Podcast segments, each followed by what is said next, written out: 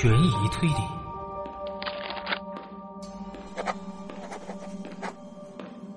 都市探案。这里是《杏花怪谈》。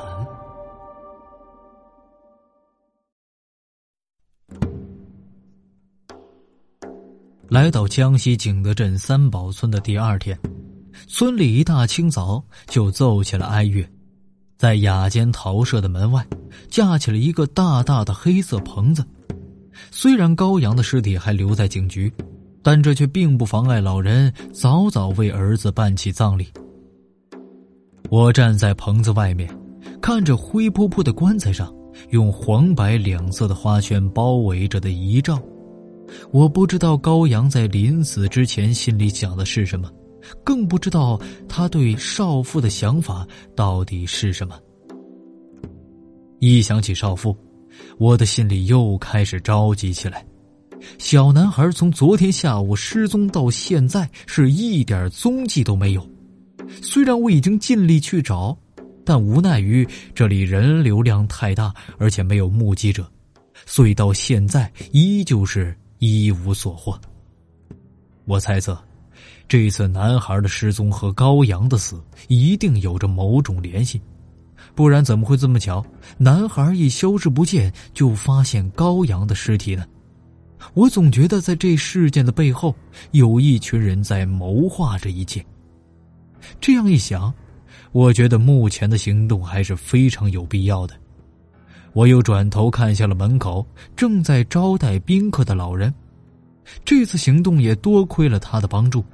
不然的话，我还真不知道该如何跟身为传销组织成员的高阳发小搭上话。根据我对传销组织的了解，他们招人的手段，要么是假意给老同学介绍工作，要么就是欺骗亲朋好友到自己开的工厂参观呀，或者上班。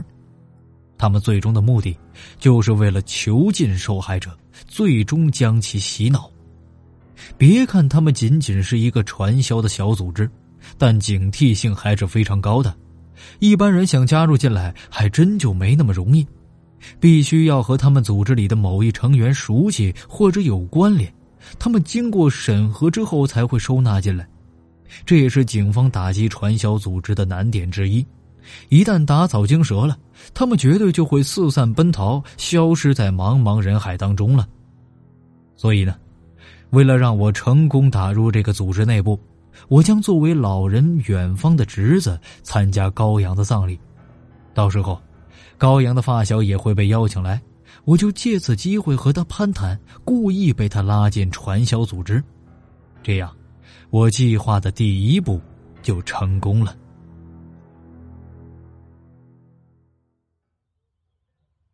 到了中午，哀乐声已经停止了。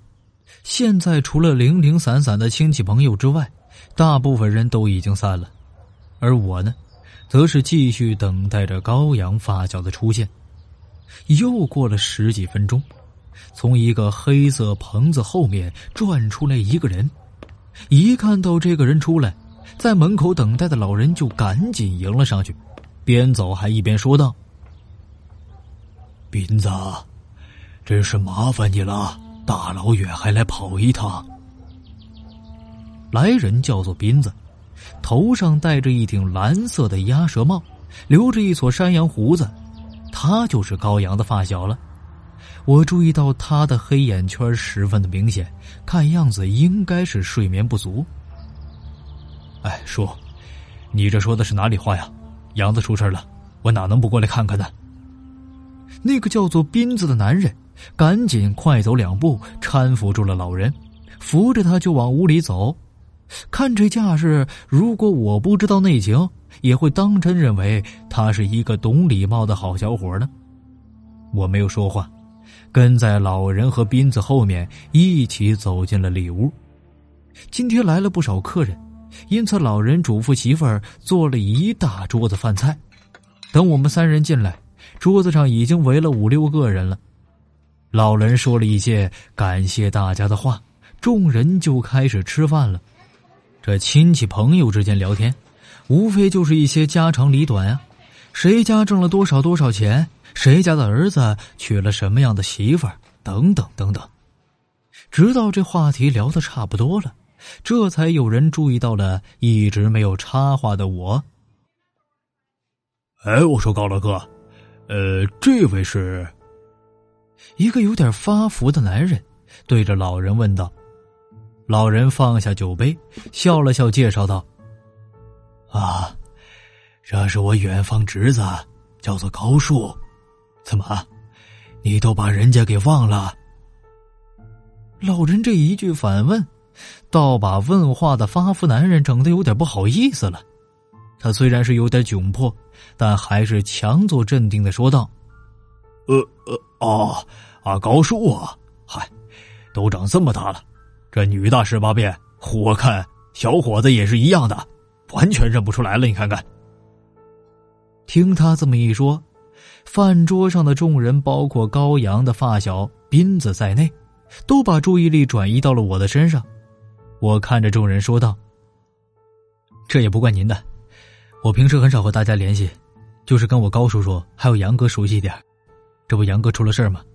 我把手里工作推了，也得来看看嘛。”众人点头，随即又有人问道：“哎，对了，你是做啥工作的？”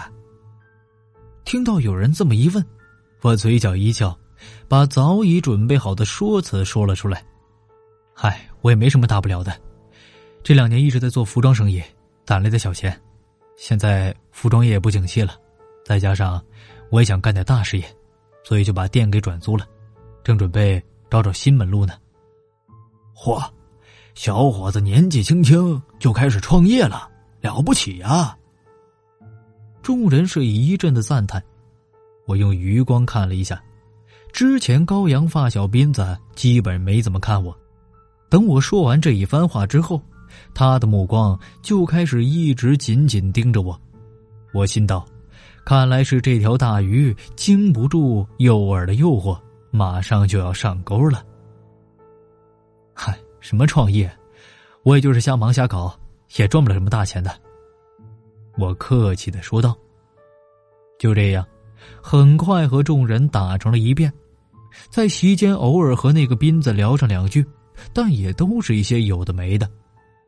就这样，时间很快到了下午两点左右，大家都吃的是酒足饭饱，聊的也是比较尽兴。其中有几个人留了我的电话号码，也包括了高阳的发小斌子。等酒席结束，大家都是各自散去，老人忙着店里生意也离开了，而我则是独自一人坐在雅间陶社的二楼会客厅里发着呆。说实话，我都有点怀疑老人会不会是搞错了，这个斌子真的是传销组织的成员吗？在席间，无论是言谈举止还是表情动作，他都没有表现出一丁点传销组织人员的样子。如果这都是他的伪装，那他不去当个演员还真是可惜了。就在我胡思乱想的时候，忽然手机是一阵的震动，我拿起来一看，是一个陌生电话打来的。我犹豫了一下，最终还是按下了。接听键。喂，你好。你是为了高阳的事来的吧？我的眉头皱了起来，反问道：“你是斌子？”没错，就是我。这是怎么一回事？他忽然打电话这样问，到底是什么意思？难道是他发现了什么端倪？我自认为自己的伪装没有什么疏漏啊。等等，如果他真的猜到了我为何找他，那么他又怎么会自投罗网给我打来电话呢？说实话，在这一瞬间，我大脑一边高速旋转，又一边有点发懵，实在想不明白，我也只能是揣着明白装糊涂了。呃，你忽然打电话给我，吓我一跳啊！我的确是为了杨哥的事情来啊！高叔这么大年纪了，一个人也应付不来嘛。别装了，你是谁我一清二楚。你什么意思？你就是追查杨子的人对吧？你是警察，还是什么？听到他这么说，我也明白再掩饰已经是没有什么用了，于是我干脆的说道：“你是怎么发现的？”哼，你的意图太明显了，吃饭那会儿说的话也都是针对我来的。就这些吗？两天前，杨子还没死的时候，他打电话跟我说，有个人盯上他了，还跟着他来到了三宝。吃饭那些亲戚里，除了你之外，我都认识。我不怀疑你，怀疑谁呢？我顿时哑然了。这么看来，我在他的视角里也是头号的可疑人物了。那么。你都知道我是干什么的了，还给我打电话，你就不怕我是警察把你给抓了？怕，我当然怕了。但是相比于怕，我还有一件更重要的事情要做。什么事情？杨子，他死的太冤了。哦，一听这话，我心道这事情好像是有转机啊。于是我抓紧问道：“高阳为什么会死？”男人沉默了一会儿，说道：“你知道黄勇吗？”“知道啊，他不是包工头吗？”“屁！他表面上是个包工头，背地里也是我们传销组织的一员。我、杨子还有黄勇，都是三年前加入的老成员了，取得了组织信任。”都被委派出去搜集新的成员，可就是因为这个黄勇，这个混蛋，想跟警察告密，不仅害死了他自己，连杨子也被搭了进去。听到这个消息，我的心里着实是吃惊不小。没想到，连已经死去的黄勇都是传销组织的成员之一。这样看来。高阳指使小男孩杀掉黄勇，应该是组织委派的任务，而想解脱少妇，原来只是顺带的。按你的意思，你们组织是认为高阳和黄勇关系不错，所以把他也给杀了。先让高阳杀了黄勇，再杀了高阳灭口。我们组织最擅长的就是干这种过河拆桥的勾当了。听着电话里斌子愤愤不平的话语，我的脑子忽然一转，随即问道：“让我猜一猜啊，你打电话给我，不仅仅是为了给高阳鸣不平吧？是不是更多的还是担心你自己啊？毕竟你和高阳可是发小啊，对不对？”对面的斌子语塞了一会儿，然后叹了口气，说道。你说的对，我们三个人，黄勇、杨子都已经死了。我总觉得组织下一个目标就是我，但是我又不敢明目张胆的报警。正好你过来追查这件事情，我就顺水推舟和你联系了。好，既然你都这么说了，那咱们就得互相合作一下。我可以帮你打掉这个组织，救你一命，你也得帮我一个忙。你说吧，我能帮你什么？我现在想加入你们组织，麻烦你帮我引荐一下吧。